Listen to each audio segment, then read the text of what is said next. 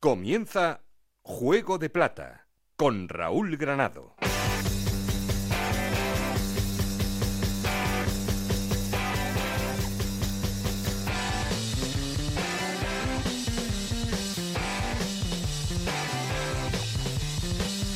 Hola, ¿qué tal? Muy buenas, bienvenidos a Juego de Plata, el podcast de Onda Cero en el que os contamos todo lo que pasa en Segunda División.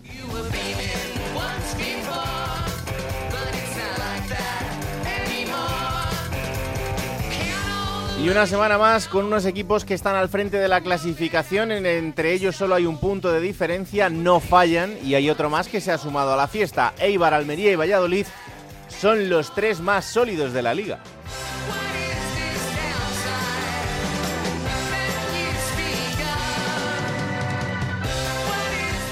Eibar y Valladolid llevan 10 partidos sin perder, se dice pronto, y una Almería que ha enganchado 4 victorias consecutivas les hacen estar al frente de la clasificación.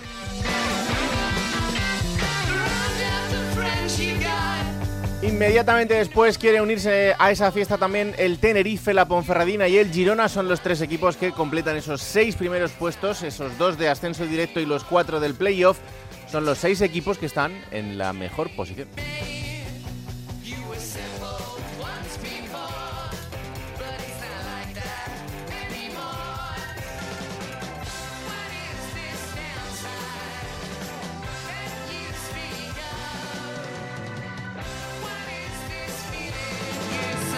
Por abajo siguen en problema Real Sociedad B, Morevieta, Fuenlabrada y Alcorcón, que son los cuatro equipos que ahora mismo perderían la categoría, pero ojito al Sanse porque con dos victorias consecutivas ya se ha puesto a 7 del Málaga, que ve como después del empate cosechado en el último partido de la jornada se aleja un poquito más de la zona roja.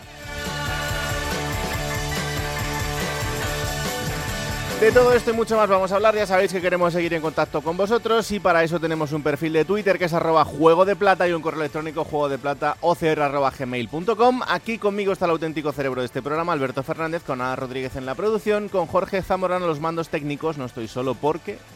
Esto es Juego de Plata, el podcast de Onda Cero en el que te contamos todo lo que pasa en Segunda División.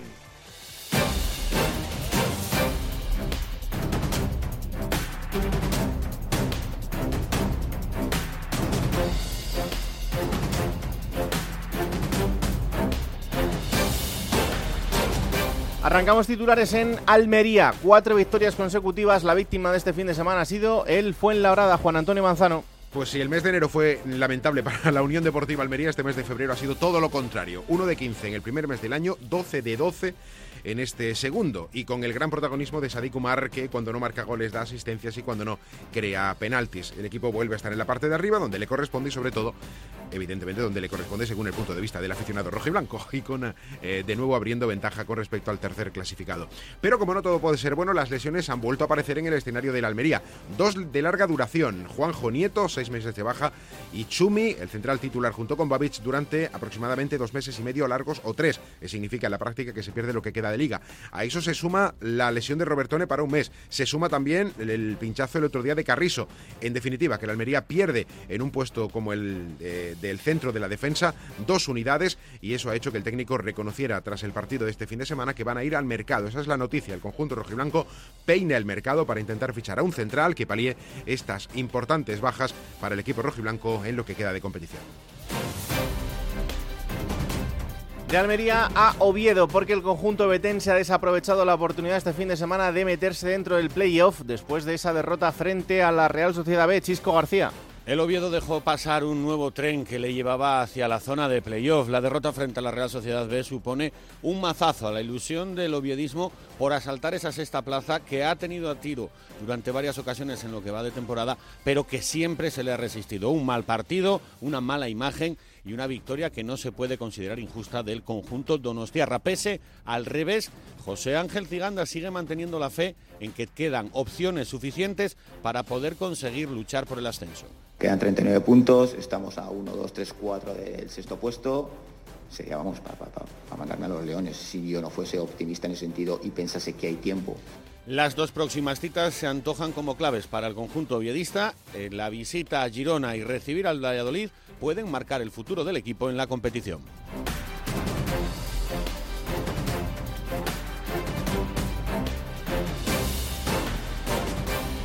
De Oviedo a Lugo, porque el conjunto gallego empataba este fin de semana frente a la Unión Deportiva Las Palmas, un empate de muchísimo mérito que le hace seguir alejándose de esa zona baja de la clasificación. Juan Galego. El Club Deportivo Lugo prepara ya su próxima cita liguera para el domingo a las 2 de la tarde ante el Alcorcón, un equipo del que no se fía el Club Deportivo Lugo. Así lo manifestaba ayer el delantero Carrillo, que hablaba de un Alcorcón reforzado, un Alcorcón que compite hasta el final y que no le pierde la cara al partido y que va a seguir luchando hasta el último momento para continuar salvando la categoría. El Club Deportivo Lugo, que vive un buen momento, intenta cambiar un poco el ritmo en cuanto a los empates. 16 empates lleva el Club Deportivo Lugo y eso es lo que quiere mejorar el conjunto de Rubén Alves, que empieza ganando muchos partidos, pero que es incapaz de aguantar esa delantera en el marcador. Por ahí es por donde quiere trabajar el Club Deportivo Lugo de cara al partido ante el Alcorcón. Todos los jugadores disponibles, al margen de Alex Pérez, que fue operado y que prácticamente se perderá lo que resta de temporada.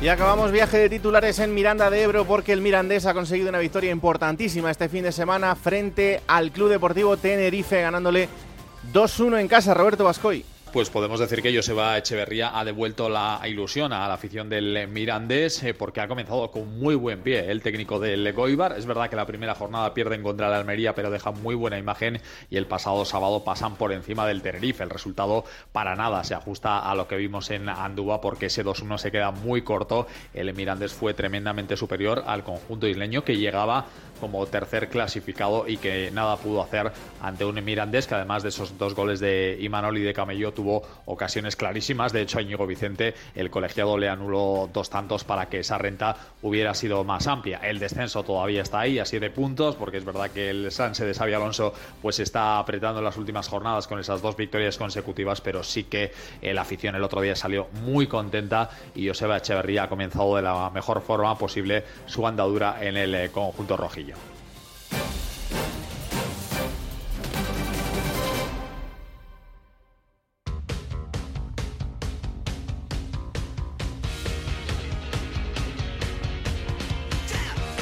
Y antes de entrar en el análisis, como siempre, ponemos en orden resultados y clasificación. Hola, Oscar Conde, ¿qué tal? Muy buenas. ¿Qué tal, Raúl Ganado? Muy buenas, ¿cómo estás? Cuéntame los resultados de esta jornada número 29. Vamos a ello. Almería 3, Fuenlabrada 1, Ibiza 2, Huesca 1, Mirandés 2, Tenerife 1, Oviedo 0, Real Sociedad B 1, Las Palmas 2, Lugo 2, Eibar 2, Burgos 0, Sporting de Gijón 1, Zaragoza 2, Leganés 1, Girona 1, Valladolid 5, Amorebieta 1, Alcorcón 2, Ponferradina 2 y Málaga 1, Cartagena 1. Y con estos resultados, ¿cómo queda la clasificación? Pues sigue líder el Eibar con 59 puntos, le sigue en ese puesto de ascenso segundo el Almería con 58, zona de playoff, tercero el Valladolid con 55, cuarto el Tenerife con 52, quinto la Ponferradina con 48 puntos, cierra sexto el Girona con 43. Séptima plaza para el Ibiza con 41 puntos, los mismos que tiene el Oviedo, que es octavo. Noveno con 40 Las Palmas. Los mismos puntos tiene también el Cartagena que es décimo. Décimo primero, Burgos con 38 puntos. Décimo segundo, Huesca con 37. Le siguen también con esos 37 puntos el, Lugo, el Leganés, eh, que es décimo cuarto. Décimo quinto, el Zaragoza con 36. Décimo sexto, Sporting de Gijón con 35. Décimo séptimo, Mirandés, 33 puntos. Le sigue décimo octavo el Málaga, también con esos 33 puntos. Y la zona roja de la tabla, los puestos de descenso para Real Sociedad B, Amorebieta y Fuenlabrada con 26 puntos. Cierra la tabla, vigésimo segundo colista, descolgado el Alcorcón con 14 puntos. Oye, un placer, ¿eh? Igualmente, ¿eh? Muchas gracias. A ver si invitan más. Un abrazo, chao.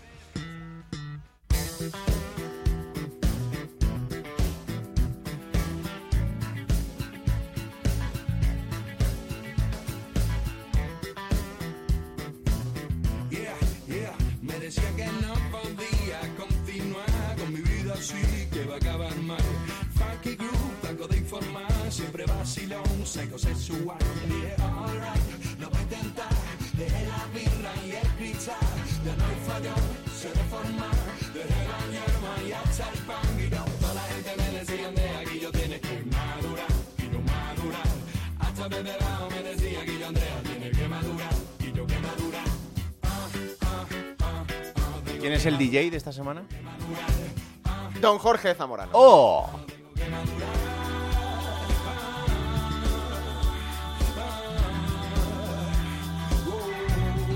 está sorprendiendo para bien. Sí, ¿eh? sí, sí, sí, sí. Seguramente a los amantes de los Billys esta canción a lo mejor les pueda perturbar, pero está bien, está bien.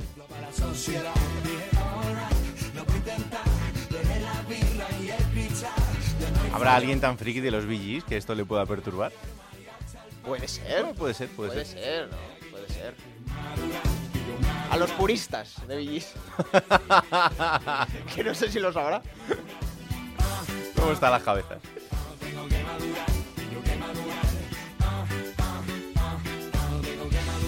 Como siga madurando el líder, no sé hasta dónde va a llegar. Eibar, Íñigo Taberna, ¿qué tal? Muy buenas. Hola, ¿qué tal, Raúl?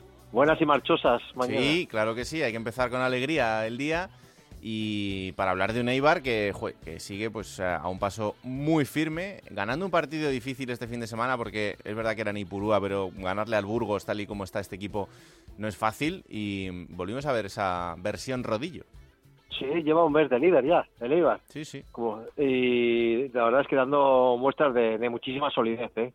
El equipo, Raúl, no, no, no falla, no falla. O sea, sacó además la espina de hace dos jornadas cuando no fue capaz de ganar a Fuenlabrada ni Purúa, cuando empató a cero, pero es que el otro día, sin hacer demasiado, ya al principio del partido ya marcó Blanco Lechuk y todo fue mucho más sencillo. Mm. Luego ya remató la faena Corpas y un Eibar que ganó sin Edu Espósito, que en teoría es su mejor jugador, pero sale a Queche y también cumple y de sobra. Cuarta jornada seguida, Raúl, sin recibir un gol. Cuarta portería a cero. Ha sumado 24 de los últimos 30 posibles.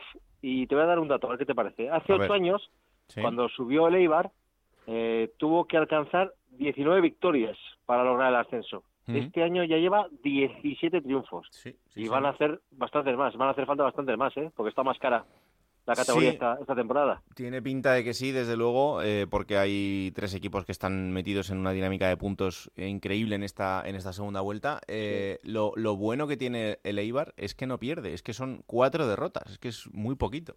No, no, es que es muy difícil que el Eibar pierda. Ha habido partidos, ¿eh? Donde incluso se ha puesto 2-0 abajo en el marcador y ha remontado, ¿eh? O ha habido encuentros que igualados que al final, en los últimos minutos, ha, ha decidido el Eibar con, con un gol a última hora debido a su a su poderío ofensivo. Yo es que le veo, ¿cómo sueles decir tú? Como un martillo pilón, ¿no? Como Sí. muy regular, como muy contundente en, am- en ambas áreas, sin desarrollar un gran juego, porque no le hace falta tampoco, creo, creo que es el estilo de Garitano. Garitano es, un- es, de- es muy pragmático, muy pragmático. La portería a cero y, y con el potencial ofensivo que tiene el equipo ya, ya marcaremos y es lo que está haciendo el Eibar. ¿Y ¿Qué quieres que te diga? Pues eh, muy solvente, muy solvente. Lo único que equipos como el Almería, Valladolid o Tenerife le están aguantando el ritmo, ¿eh? que es algo, bueno, que tiene mucho mérito también, ¿no? Para, para el Sí, resto sí. de equipos que están peleando por el ascenso directo, creo yo. Desde luego, son 10 partidos ya los que lleva sin perder el, el Eibar. Y el próximo rival es el Cartagena. Tendrá que ir al Cartagonova. El Cartagena que se ha desinflado un poquito en, en este tramo de la temporada con tres derrotas y, y un empate, pero que, que evidentemente tampoco volverá a ser un, un partido fácil. Claro. Así que estaremos muy pendientes de lo que pase el fin de semana, lo contaremos y te volveremos a llamar o no, porque vamos a, A ver. ver, a ver. ¿eh? Cuidado que la Almería ya está a un puntito. Manzana aprieta, ¿eh? Manzana Sí, aprieta, no sí. te creas, ¿eh? Manzano se acostumbró a estar arriba y entonces ahora está ahí arañando como sea para, para poder llegar otra vez. Pero bueno, no sé, no sé cómo, cómo andará la cosa. Gracias, Taberna, un abrazo. Un abrazo, un abrazo fuerte. Chao, chao. Venga, vamos a por otro equipo que lleva otros 10 partidos sin perder, que es el Valladolid. El Valladolid que este fin de semana protagonizaba uno de los partidos locos de la jornada, ganándole 5-1 a la Sociedad Deportiva Morevieta. Es verdad que la Morevieta está en una situación complicada en esos puestos de descenso y eh, con cuatro jornadas ya sin conocer la victoria, dos derrotas, dos empates y con 26 puntos a 7 de la, de la salvación. Pero, oye, no es habitual ver goleadas en el fin de semana de Segunda División y la de este la ha protagonizado el conjunto de Pucela. Hola Héctor Rodríguez, ¿qué tal? Muy buenas. ¿Qué tal, Raúl? Muy buenas. Joder, ¿cómo estáis, no? 5-1, 10 partidos sin perder. Eh, es verdad que todavía no llegáis al ascenso directo, pero, pero esto ya tiene otra pinta, ¿no?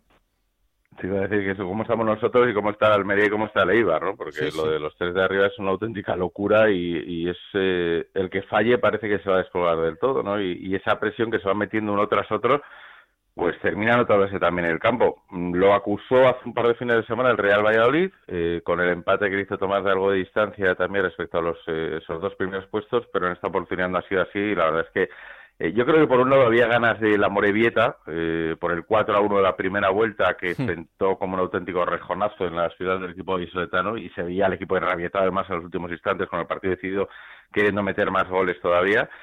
Y yo creo que se notó también que por fin, poco a poco, parece que el equipo va afinando la puntería, porque lo cierto es que oportunidades de gol las había tenido incontables en cada encuentro, lo más que en otros partidos no las metía, por ejemplo, Sergio León, el gran protagonista del encuentro, y en esta oportunidad se destapó el delantero sevillano con tres tantos, ¿no? Así que en ese sentido, felicidad en las ciudades del Real Valladolid, pero todavía siendo muy conscientes de que la pelea va a ser durísima si se quiere ascender directamente a primera división y que a pesar de la mejoría del equipo los otros dos tampoco terminan de aflojar. Hmm. Ojo al partidito que viene además que también se las trae. Sí porque este fin de semana el Valladolid tiene que enfrentarse al Tenerife en la isla, así que el tercero contra el cuarto, con un Tenerife que además viene herido después de la derrota con el, con el Mirandés. Em, cuando un jugador marca tres goles es que ha hecho un partidazo, evidentemente, pero cuando encima marca goles como los que marcó Sergio León el otro día, eh, es que te pone a un nivel increíble. Claro, pero fíjate, yo creo que además de los goles que efectivamente mm, los echa de menos principalmente el futbolista, el aficionado no tanto, ¿eh? ¿eh? porque el aficionado sabía reconocer que Sergio León estaba dando muchísimo al equipo, que era el complemento perfecto para Son Weisman, que en gran parte de los goles del delantero israelí habían venido precisamente o de cesiones o de movimientos para liberar espacios o, de, participación en inicio de la jugada de Sergio León, de recuperaciones incluso, hace un trabajo ingente en la presión Sergio León y en ese sentido el futbolista sevillano había salido un día tras otro, a pesar de no marcar, eh, ovacionado por los aficionados de Zorrilla y solo le faltaba ese punto del gol, ¿no? De hecho, no se entendió tampoco que durante algunos partidos eh, el técnico Pacheta apostara por Cristo González como acompañante de Son Weisman en la punta del ataque. ¿no? Fue criticado incluso, a pesar de los buenos resultados, el técnico por, por esa decisión. Y una vez que ha vuelto al once, lo ha hecho reivindicándose con tres golazos y además de que factura. ¿no? Eh, son jugadores, yo creo que de muchísima calidad, que están eh, por encima, posiblemente en el caso de Sergio León, de la categoría en la que actualmente milita. Y simplemente le faltaba un puntito de confianza que le está dando Pachito ahora mismo para terminar de, afinar la puntería. Eh, son muchos jugadores, ¿no? Eh, vuelvo a repetir, Almería, Ibar, Real Valladolid tienen plantillas posiblemente que podrían competir con equipos de la zona media-baja de la clasificación de primera división sin ningún tipo de problemas.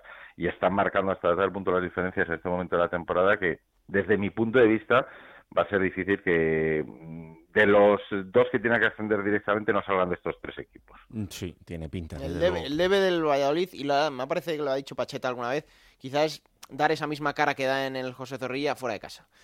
Porque sí que vemos que el Eibar y el Almería, aunque el Almería hace poco ha tenido un bache, fuera de casa suelen ser más fiables que el, que el Valladolid. Y quizá ahí es el puntito que, le falta. Sí, posiblemente.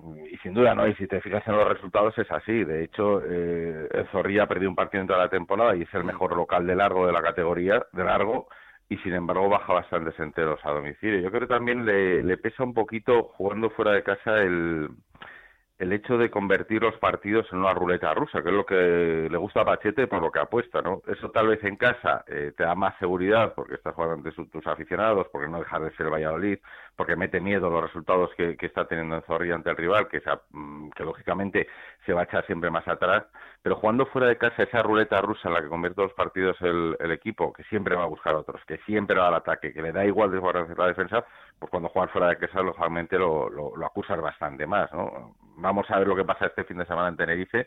El Real Valladolid tiene una baja importantísima con la ausencia de Roque Mesa por acumulación de tarjetas amarillas. Es eh, sin duda el futbolista diferencial en el centro del campo del Real Valladolid.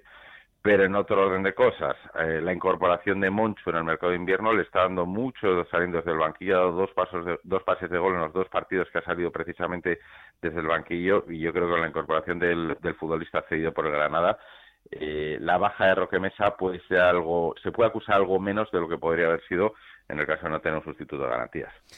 Bueno, pues vamos a estar muy pendientes porque será uno de los partidos que centre la jornada ese Tenerife-Valladolid del eh, fin de semana y dependiendo de lo que pase, pues veremos si el Tenerife le da sorpaso a esa tercera posición empatándola a puntos o eh, el Valladolid se aleja un poquito más y marca ya distancia con el conjunto tinerfeño.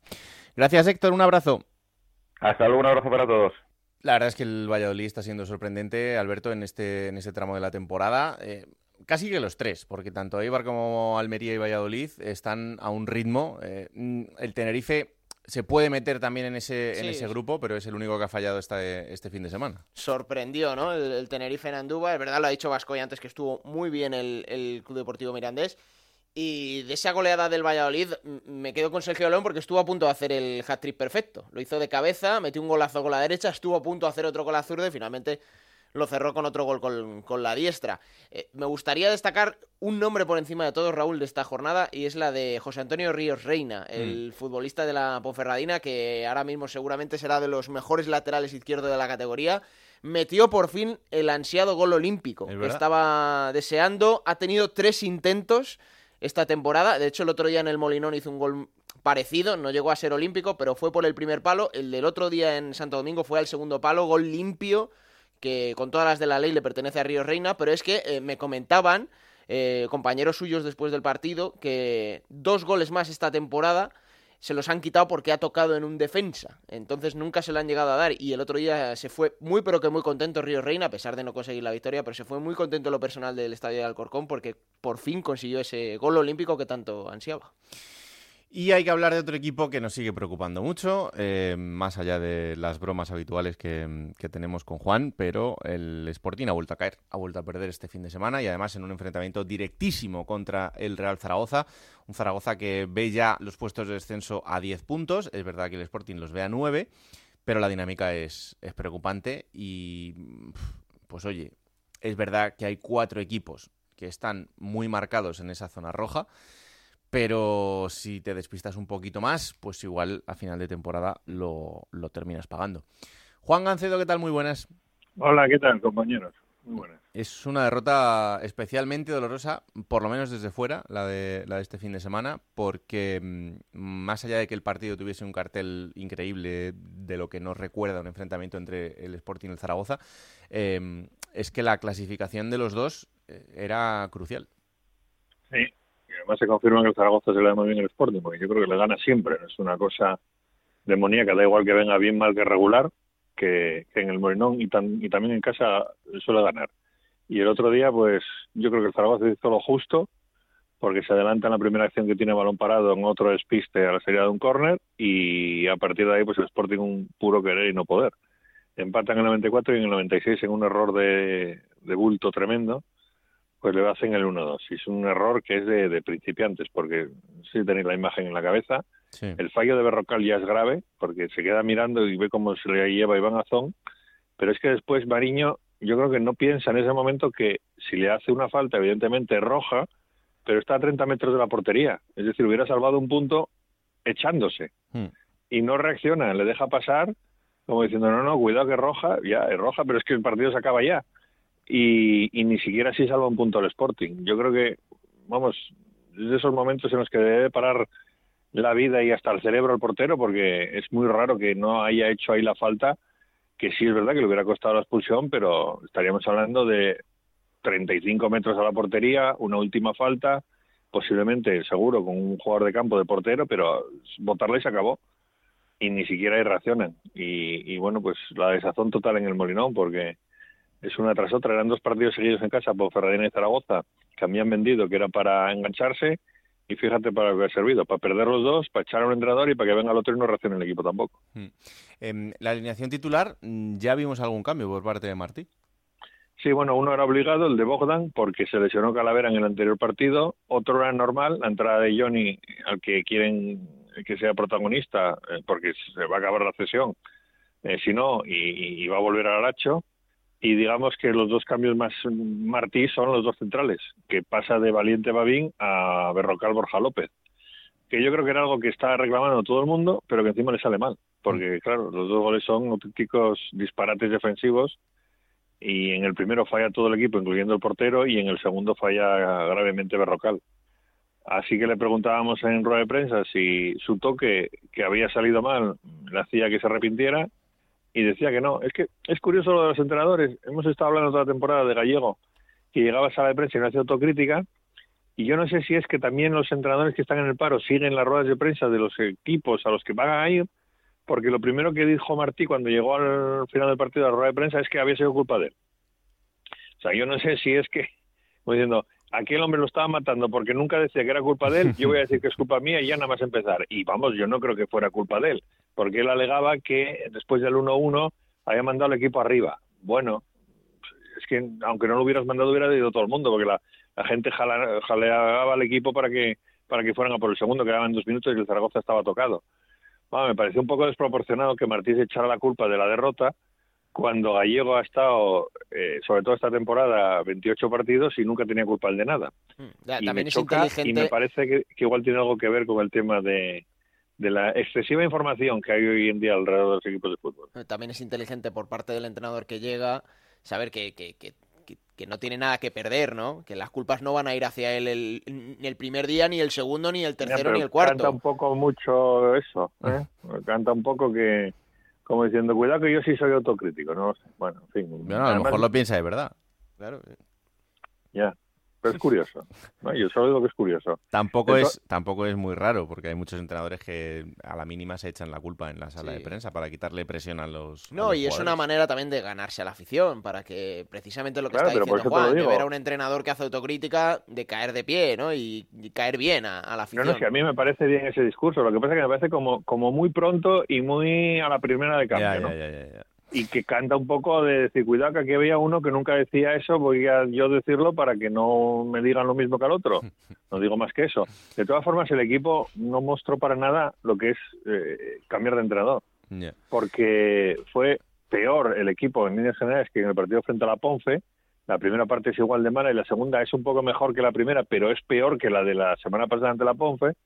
Y por lo tanto, yo el efecto revulsivo no sé dónde está, porque lo normal es que cuando viene un entrenador nuevo, los que juegan quieran seguir jugando y los que no juegan quieran entrar y que salgan como muy enchufados. Y el otro día empezó el partido y parecía que el Sporting, no sé, prácticamente todo lo contrario, que estaba en la cuerda floja Martí en vez de acabar de llegar, porque le daba el balón al rival, se metía atrás, esperaba, no tenía prisa, muy raro. Pero eso, em, eso es peor todavía porque eh, hay muchas veces que cuando hay un cambio de entrenador se ve el cambio, entre otras cosas porque el jugador está muy a favor de que haya un cambio y, y dice, oye, aquí eh, ha venido una persona nueva, tenemos que darlo todo, tenemos que cambiar el chip, eh, ya no está esta persona con la que no teníamos a lo mejor em, el mejor trato o su idea futbolística ya no nos gustaba o su discurso ya no nos llegaba, etcétera.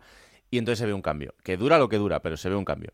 Si no se ve el cambio, también puede ser porque eh, el momento de bloqueo generalizado sea tan grande que es que da igual quien venga. Pero es que tampoco entiendo que sea un bloqueo tan grande.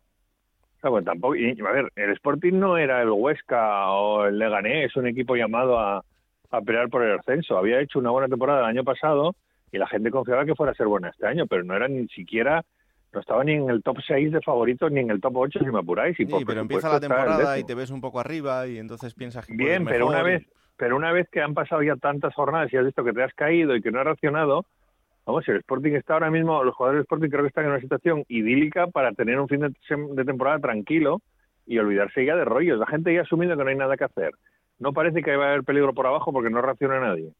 Pues, pues, pues el bloqueo ya no tiene sentido. O sea, puede, puede haber lamento, decir, joder, qué mal este año, pero bloqueo para nada. Ni tienes problemas por abajo ni te van a exigir ya nada por arriba. La gente está concienciada de que la temporada se ha acabado y que hay simplemente hay que dejar pasar la jornada. Coño, pues al campo y diviértete.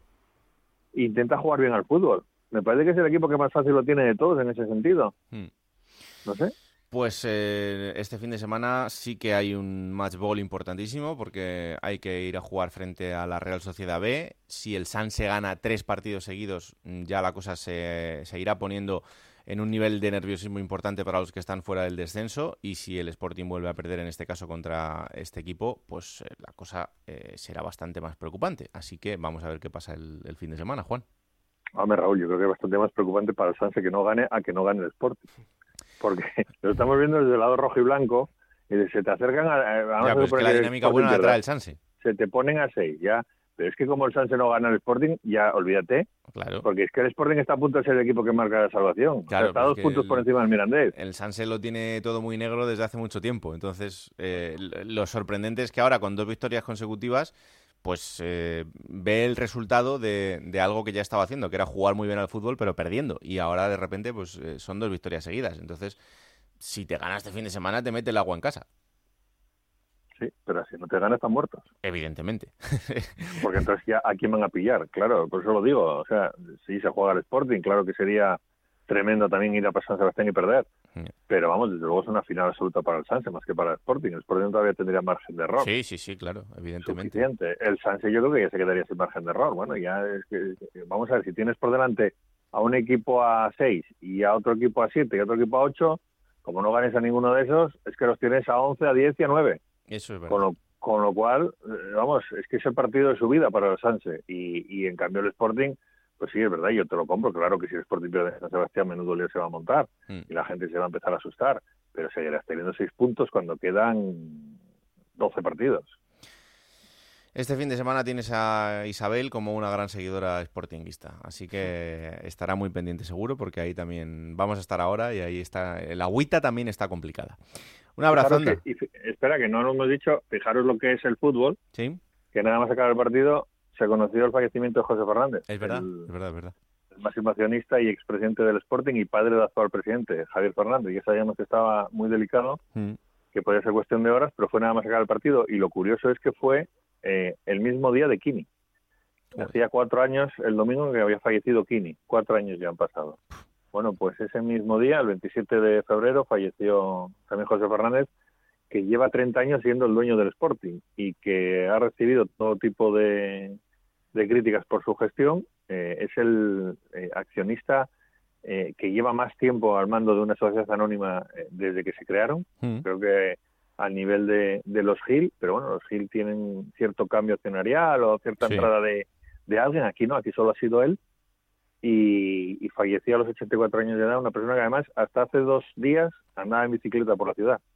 Era un portento físico y, y falleció y bueno, pues desde aquí nuestro más sentido pésame al presidente, a Javier Fernández y a toda su familia, más allá de que no estemos de acuerdo en muchas cosas de la gestión, no deja de ser pues el padre de todos ellos y una persona muy querida y con muchos amigos en la ciudad. Por supuesto. El- y eh, eso pasa a un segundo plano, pero el, el paquete accionarial pasará a los hijos. Sí, claro, evidentemente, ¿no? Ya hacía tiempo que él alegaba que, que las acciones estaban a nombre de hijo, cosa que no creo tampoco, pero pero que él ya no quería saber nada del Sporting y había delegado todo a su hijo, así que no, no- no- en ese sentido no No, hay habrá ningún- mucho cambio. no hay ningún cambio, ¿no? El hijo, además es el vicepresidente de la Liga de Fútbol Profesional. está Correcto, fútbol.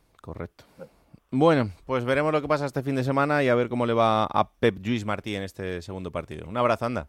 Muy bien, un abrazo a los dos, chao. Pues si en Gijón está la cosa mala, en Málaga está un poquito peor, porque el conjunto malagueño tiene dos puntos menos que el equipo asturiano. Ahora te vendría Niki al pelo de Málaga A Malagón, a Malagón, eso es verdad. Aunque este fin de semana han empatado y han sacado un puntito in extremis con el Cartagena. Hola Isabel Sánchez, ¿qué tal? Muy buenas. ¿Qué tal, Raúl? Muy buenas. Está ahí con humor hoy, ¿no? Sí, sí, sí, sí, sí. No- nosotros un poco.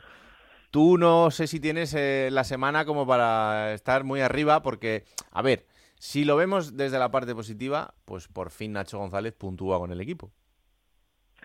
Bueno, no me quedo con eso, ¿eh? porque llegó el gol del Cartagena en la última jugada del partido. Ya Ya, no es yo. en el último minuto, sino Sí, sí. en el último instante de partido. Y el gol de es de uno, Okazaki. claro, ¿Os acordáis claro, sí, que incluso llegó a tener cancioncilla y todo creado por la afición malaguista?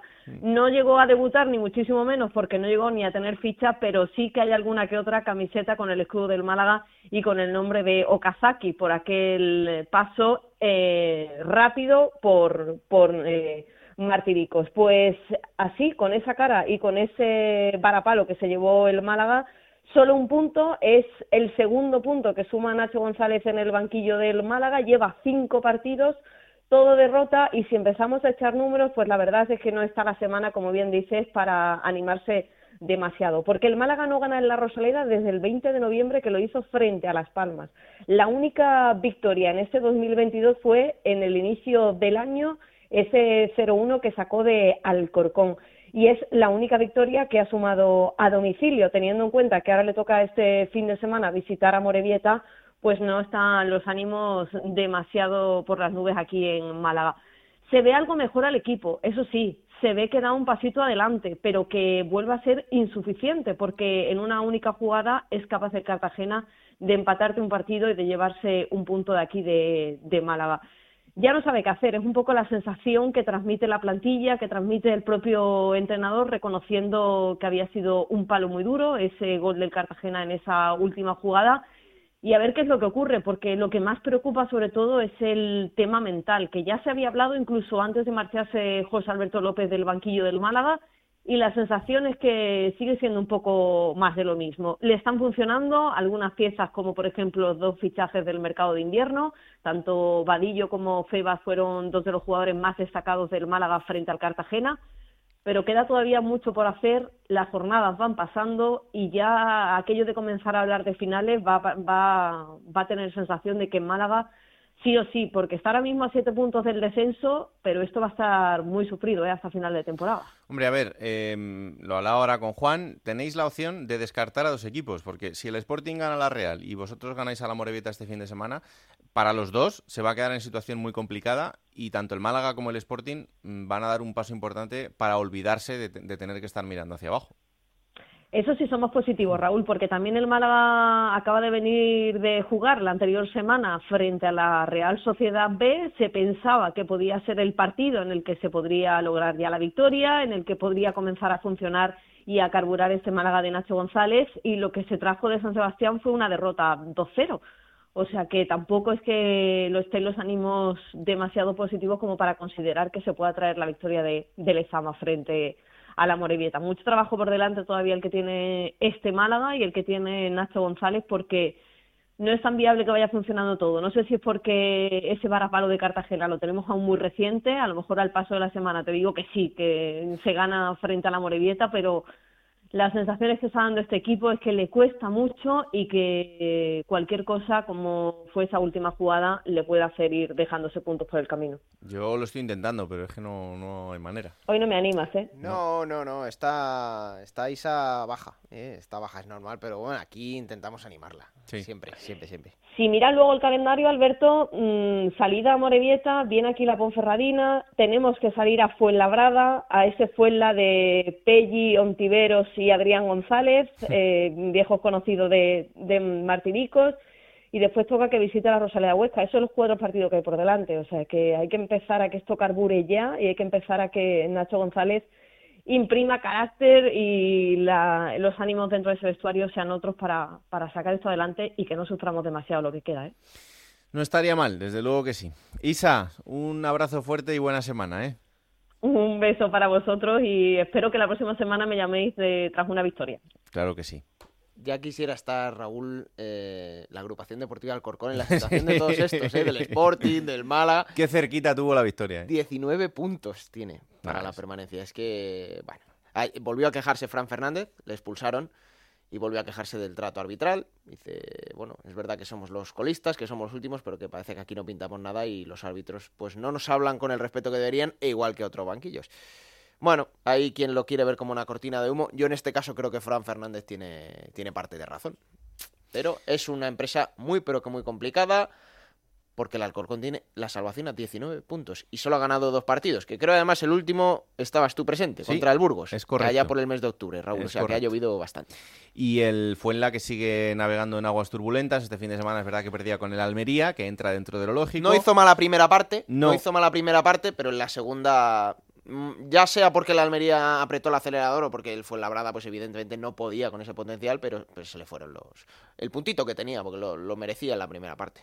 Y el Leganés hizo un buen partido de fútbol, a mí me gustó, el, Sí. el Leganés me gustó el Girona también, en- un empate a uno en, en Butarque, que mm, al final, bueno, pues te deja ya en una zona tranquila en cuanto al descenso, porque son muchos puntos, y te deja pues eh, navegando entre no saber si eh, enganchas dos victorias seguidas y te puedes plantar eh, pensando en, lo de arriba, porque es que realmente el equipo está a cinco puntos del playoff y eso es evidente, pero hay un montón de equipos de por medio. Sí, ha sacado Nafti 11 de los últimos 15 puntos y tomó una decisión que a muchos les sorprendió el otro día, cambiar de portero cuando así el riesgo tiene un error importante en la pasada jornada.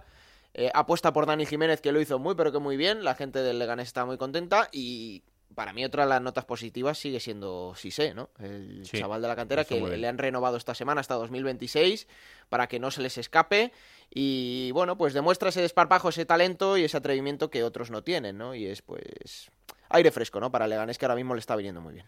Bueno, pues vamos a hacer una pausa y nos vamos con el protagonista que nos está escuchando, que no es otro que Íñigo Vicente y el Mirandés. Seguimos en Juego de Plata con Raúl Granado. Venga, momento aquí en Juego de Plata para la entrevista de la semana y hemos elegido un protagonista de uno de los equipos que ha sido además importante en esta jornada porque han conseguido una victoria importantísima. Es el Mirandés que le ganaba 2-1 al Tenerife, como os contábamos antes, y es eh, pues el que lleva el 10 a la espalda, Íñigo Vicente. Hola Íñigo, ¿qué tal? Muy buenas. Hola, muy buenas. ¿Cómo estás? Todo bien, todo bien. ¿Cómo se arranca la semana después de una victoria como esta? Muy bien, ¿no? Al final es una victoria que necesitábamos eh, ante un gran equipo y bueno, al final los tres puntos se quedaron en Andúa y era lo que llevábamos buscando desde hace mucho tiempo. Oye, menos mal que salieron los tres puntos, porque si después de que te anulen dos goles encima no ganáis, eh, ya te, vas de una mala leche increíble, ¿no? Sí, bueno, al final lo de los, lo de los dos goles ya digo que es lo que menos importa, al final lo que importaba era sacar los tres puntos, que el equipo puntuara y al final fue así, ¿no? Al final eh, los goles anulados, bueno, se queda como una anécdota, pero bueno, nada importante. Eh, eh, no sé si te había pasado alguna vez en tu vida. No, la verdad que, que me anularan dos goles no había pasado nunca en la vida, la verdad. Es otro logro desbloqueado, o sea que ya, por lo menos eso ya, ya lo tienes, ¿no? Que era muy importante y además con un equipo que, que, está jugando muy bien al fútbol, que está en esa zona alta de la clasificación y, y que a vosotros, yo creo que es de ese tipo de victorias que, que son más que tres puntos. Sí, bueno, al final también la semana pasada contra el Almería ya hicimos un gran partido que en el que no competimos muy bien, pero no conseguimos traer los tres puntos. Y ya te digo que el partido del Tenerife era clave, que queríamos ganar sí o sí. En Andúa los tres puntos se tienen que quedar todos los partidos que juguemos. Y bueno, al final, ya como tú dices, era un gran equipo, por, por, algo están ahí arriba, ¿no? Y los tres puntos se quedaron en Andúa, que era lo que al final llevábamos buscando y, y teníamos muchas ganas de conseguir ya. Queda camino por delante porque todavía tenéis que mm, eh, ganar alguno más para estar en esa zona tranquila, pero, mm, pero es verdad que eh, después de una mala racha, el, verte ahora con, esa, con ese margen de puntos, imagino que os da un poco más de tranquilidad, ¿no? Sí, bueno, al final está claro, nosotros tenemos claro cuál es nuestro objetivo, ¿no? Vamos a intentar ahora ganar los máximos partidos posibles para intentar separarnos un poco más de la zona de abajo, para ver si podemos tener una, un final de temporada tranquilo y bueno, al final yo creo que ahora estamos yendo por el buen camino estamos jugando muy bien al fútbol, yo creo. Lo único que nos falta es que lleguen los resultados, que van a llegar seguro y ya ahora ya estamos pensando, después de los tres puntos del domingo, ya estamos pensando en Leganés. Hmm. Eh, lo del partido a partido yo es, una frase que ya es como una frase muy hecha en el mundo del fútbol, pero en vuestra situación yo creo que es eh, cuando más hay que hacerlo, ¿no? Eh, al final el, fijar objetivos muy a corto plazo y sobre todo el ver que, estáis haciendo buen fútbol es lo que os, tiene que llevar a los tres puntos.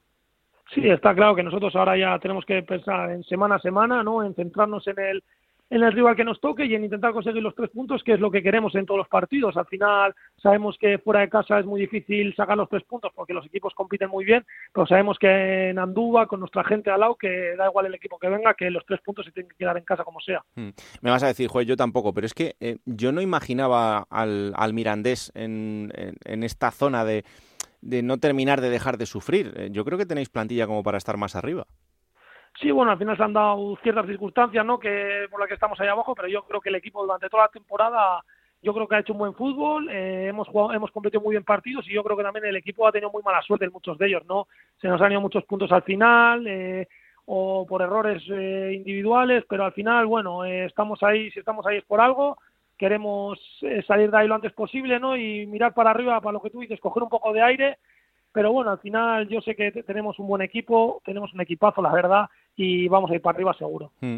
¿Y qué os ha dado la llegada del míster? ¿En qué, notáis los cambios? Bueno, pues yo creo que el equipo ahora tiene las cosas mucho, las, las, el equipo tiene las cosas muy claras, sabemos a lo que jugamos, nos ha dado un, yo creo que un gen ganador, nos ha dado, ¿no? Al final lo que es él también que ha sido un ganador toda su carrera como jugador, y al final eso al equipo lo agradece, yo creo. Al final nos dice que todos los partidos tenemos que ir a ganarlos, que tenemos que ir a muerte y al final yo creo que estas dos semanas que llevamos con él ya se ha visto en un cambio, un gran cambio creo en Almería ante posiblemente el, el mejor equipo de, de, la categoría, le plantamos cara durante todo el partido y por pequeños detalles pues se nos fue, pero bueno, a este fin de semana en Andúa ante otro gran equipo que que está tercero o cuarto, al final hemos hecho un gran fútbol y nos llevamos los tres puntos y ya de ganar vamos a ir igual, vamos a ir con la ambición de ganar, de que solo nos valen los tres puntos y solo queremos eso. Hola Íñigo, ¿qué tal? Muy buenas. Muy buenas. Eh, yo, yo, te quería preguntar porque, bueno, has hablado de, de Joseba, eh, pero con Lolo muchas veces cuando hay un cambio de entrenador eh, la plantilla lo agradece, el vestuario lo agradece porque es, llega un técnico con, con energía nueva, ¿no? Quizás lo que os pasó con, con Lolo, que a lo mejor las energías eh, ya se habían desgastado un poco y las cosas nos terminaban de salir.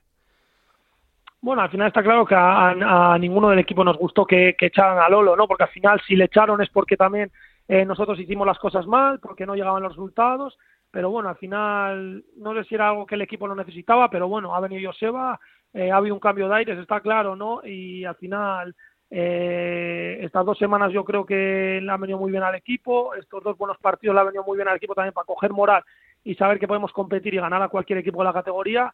Y, ya está, Joseba nos ya durante toda la semana es muy intenso, nos habla solo de ganar, ganar, que tenemos que ganar y que solo nos vale ganar. Y al final eso yo creo que transmite mucho dentro del vestuario y a, a toda la gente, nos transmite esa mentalidad ganadora. Mm. Oye, una cosa que hablamos siempre que, que, charlamos con algún jugador del, del, Mirandés, y que es verdad que en otros muchos estadios pues es, envidia, ¿no? A pesar de que es un campo muy modesto, pero Andúba, después de cada partido, y, más si se logra una victoria, la conjunción que hay con la, con la afición, esa gran imagen de, de los futbolistas sobre el terreno de juego, mirando a la grada y aplaudiendo a la grada, eso es algo que muy pocos clubes tienen, niño. Sí, bueno, yo he tenido la suerte también de venir de la Leti, ¿no? De que al final también somos una afición con el, con el equipo muy unida, ¿no? Y al final también llegar a Andúa y me encuentro prácticamente lo mismo, ¿no? Que al final somos eh, el equipo, tanto equipo como afición es todo a una. Tú vas por la calle por Miranda y todo, todo el mundo te para, todo el mundo te saluda. Al final es como una familia, ¿no? Una familia muy cercana a todo y al final eso se agradece. Eh, después de cada partido está claro que y después de ganar mucho más, eh, que la sintonía es mucho mayor, eh, nos lo pasamos todos muy bien, tanto afición como equipo, y eso yo creo que, que se está notando ahora, ¿no? Y para alguien del Athletic, ¿qué significa tener a, Joseba ahí? Porque me imagino que para ti será muy especial.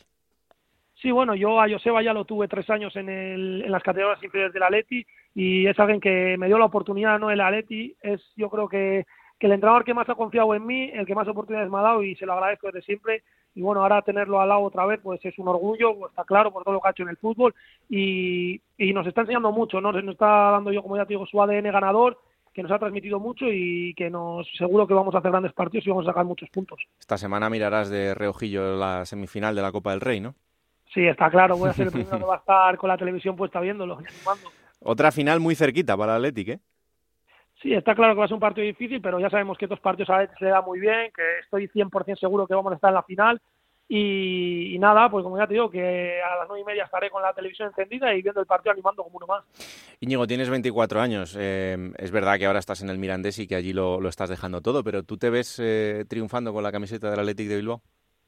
Sí, está claro. Si no, si no me vería triunfando con la Athletic de Bilbao, no tendría esta motivación por el fútbol. Yo está claro que quiero quiero ser jugador del Atleti, quiero triunfar ahí, quiero jugar los máximos partidos posibles, meter los máximos goles posibles y, tengo esa espinita clavada de haber debutado, pero no de haber debutado con, afición, ¿no? Que al final, claro. es con afición, pues es muy, totalmente diferente y tengo esa espinita todavía. Bueno, pues salvamos al Mirandés y el año que viene a, romperla en San Mamés. Ojalá, ojalá. Espero llamarte a final de temporada para celebrar esa, esa salvación y que sea pronto, ¿vale? Seguro que sí, muchas gracias. Un abrazo. Bueno, un abrazo. Hasta luego. Plata o plomo. Soy el fuego que arde tu piel. Soy el agua que mata tu sed. El castillo. A ver por dónde quieres empezar hoy.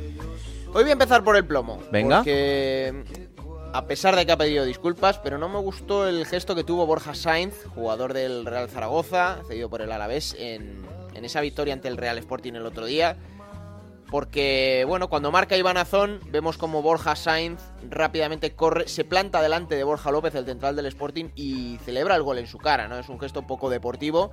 Luego el propio Borja Sainz lo ha explicado en sus redes sociales, que es porque con el empate a uno del Sporting señala a Borja López y le dice que le hace un comentario, le recrimina algo que a él tampoco le parece deportivo y que por eso le salió cuando un minuto después justo eh, marca el 1-2 Iván Azón, pues fue a celebrarlo su cara. Es que esto feo, eh, antideportivo, pero bueno.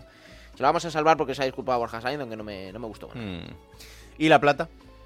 La plata se la voy a dar a David Goldar, el central del Ibiza, que hablamos poco del Ibiza y hay un dato que es apabullante de David Goldar. Ha hecho siete remates, es, central, ¿eh? Central. Sí, sí. Siete remates a portería en toda la temporada, ha hecho cinco goles. Es casi pleno eh, para un central que además el otro día le da la victoria al Ibiza frente a la Sociedad Deportiva Huesca y bueno, creo que lo merece después de acumular todos esos goles, son cinco y con ese dato creo que es merecedor de la plata seguro.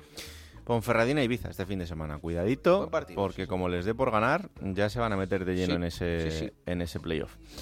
Bueno, a continuación otro reportaje que nos llega desde Canarias. En este caso conocemos la historia de la pareja que tomó la decisión de casarse con las camisetas del Tenerife. Vamos con los detalles de esa boda que los tiene como siempre Yendi Hernández. Para el abonado 310 del Tenerife, la temporada 2015-2016 será siempre memorable. José Manuel Navarro no la recordará porque el entrenador Raúl Agné no recibió apoyos de la directiva y fue pronto destituido.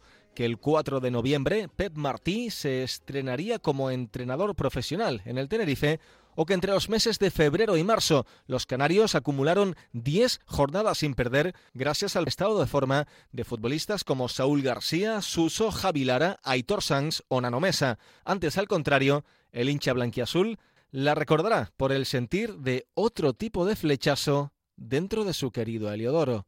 que ella estaba en el asiento de delante en el estadio, fuimos haciendo amistad, amistad y un día por Twitter la vi, empecé a hablar con ella y mira, ya acabamos casados con un niño. No esperaba que la mujer de mi vida la iba a encontrar en el estadio, pero bueno, Tras varios años de noviazgo, de ese amor que floreció entre las butacas de la grada de gol, Esther tenía claro que no quería contraer matrimonio de forma convencional. Y en la primera quincena de 2022, la pareja se presentó en el juzgado de Santa Cruz con un atuendo especial: tenis blancos, pantalón vaquero azul y la camiseta oficial del Tenerife. Esther pensó que su pareja no aceptaría la propuesta de atuendo.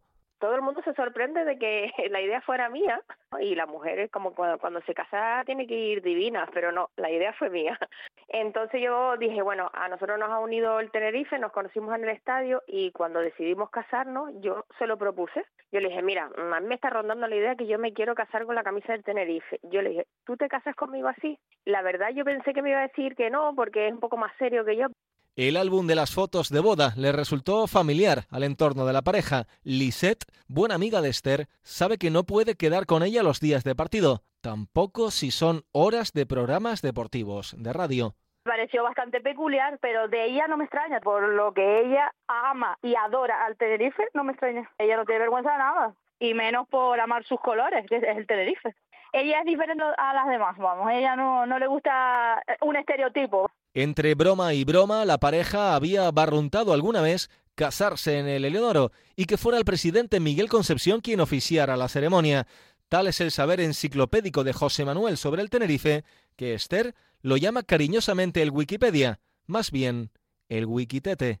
también la situación del COVID no era época para estar celebrando bodas, con banquetes ni nada. Entonces yo dije, mira, como esto es una cuestión de formalizar una relación, como es una, una cosa, una afición que a los dos no nos viene, ella incluso tiene tatuado el escudo del Tenerife, eh, fechas claves relacionadas con cosas que le ha pasado al Tenerife. Pues no sorprenderse, no se sorprendió ni mi madre ni mis hermanos. El 14 de enero son muchas las parejas que se congregan en las proximidades del juzgado de Santa Cruz. Esther eh, ni se inmuta al observar el glamour del resto de las mujeres.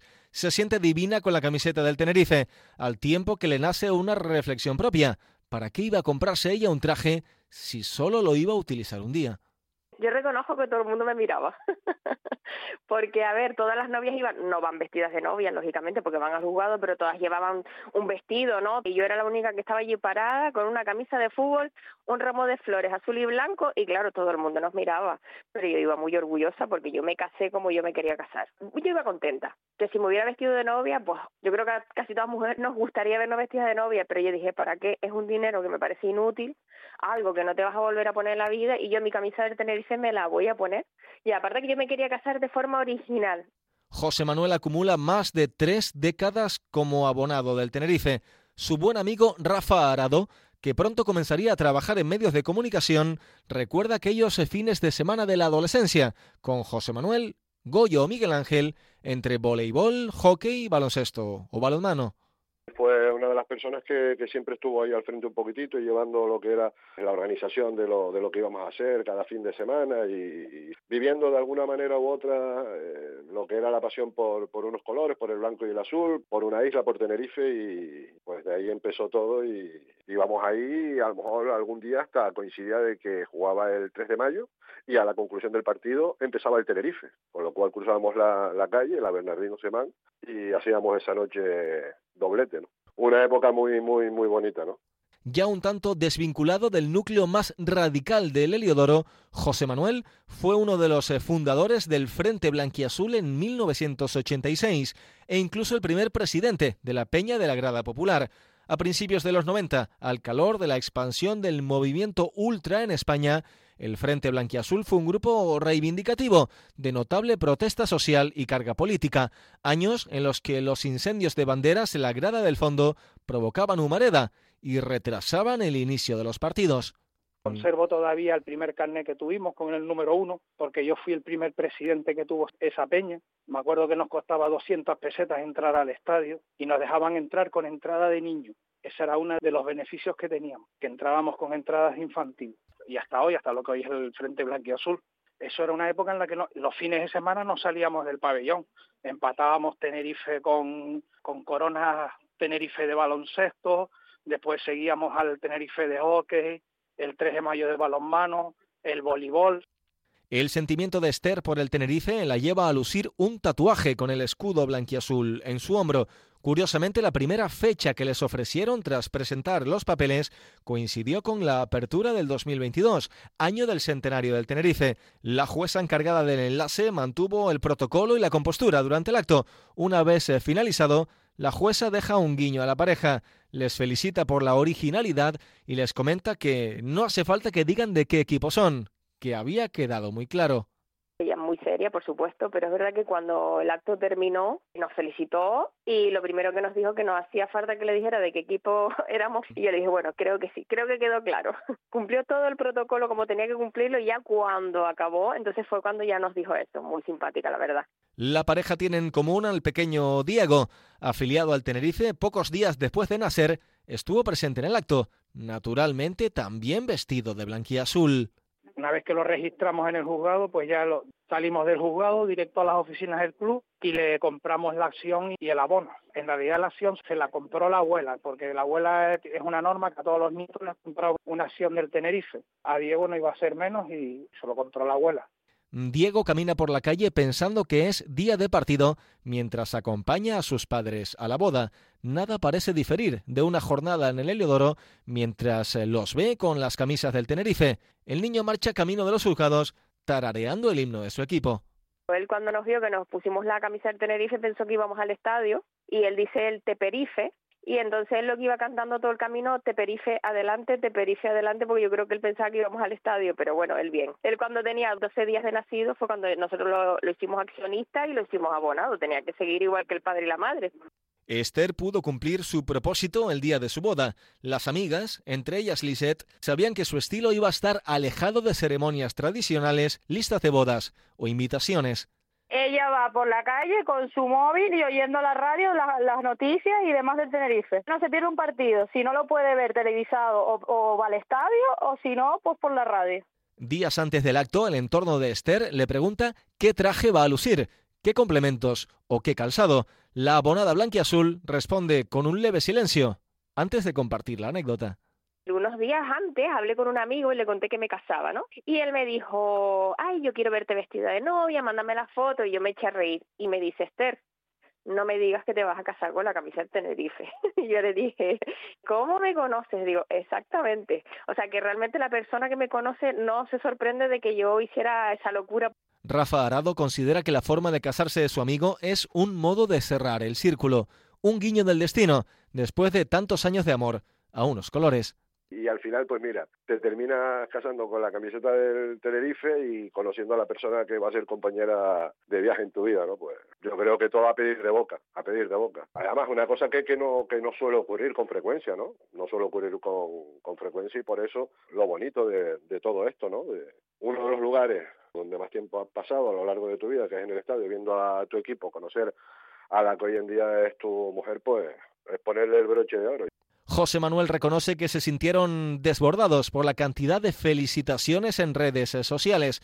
La pareja no buscó en ningún momento la fama o el lucimiento personal y tampoco esperaban detalle alguno o reconocimiento del Tenerife. Si iban a hacernos algo, nos iban a regalar algo, tenía que haber sido el primer día, cuando el club nos felicitó, ya después cuando ha salido, como es apuntarte a caballo ganador. Y tampoco no, no espero nada, pues ni me importa, ni no, no es algo que me, me loco. Nos han llamado gente, sobre todo Esther es la que la, la que la ha atendido y buen rollo y ya está. Esther y José Manuel comparten orgullosos que el día de su boda fue inolvidable, seguramente íntimo, natural a su manera y significativo para ambos. El amor que un día se presentó en el Heliodoro y que tenía que hilvanar su unión a través de los colores blanco y azul. Venga, vamos allá con la próxima jornada, será la número 30. Y que va a arrancar el próximo viernes a las 9 de la noche en la Romareda con ese partido entre el Real Zaragoza y el Almería. Para el sábado a las 4 de la tarde fue Labrada, Burgos y Huesca Las Palmas. A las 6 y cuarto quedará el Club Deportivo Tenerife Valladolid. Para el domingo 2 de la tarde Lugo Alcorcón. A las 4 Ponferradina Ibiza. A las 6 y cuarto hay tres partidos el Amorebieta Málaga, el Cartagena Eibar y el Leganés Mirandés. A las 9 de la noche cerrará la jornada dominical en Montilivi el Girona Oviedo. Hay un partido para el lunes, 9 de la noche, Raúl, 7 de marzo, Real Sociedad B, Sporting de Gijón. Eso será todo el fin de semana. Os contaremos lo que ocurra en los partidos en Radio Estadio, los resúmenes en Radio Estadio de Noche y aquí estaremos el próximo martes para resumir todo lo que haya ocurrido. Esto es Juego de Plata, el podcast de Onda Cero en el que os contamos todo lo que pasa en Segunda División disponible cada martes a partir de las 5 de la tarde en onda es para que os lo descarguéis, lo compartáis y le digáis a todo el mundo que existe este bendito programa que hacemos con tanto cariño. Que la radio os acompañe. Chao.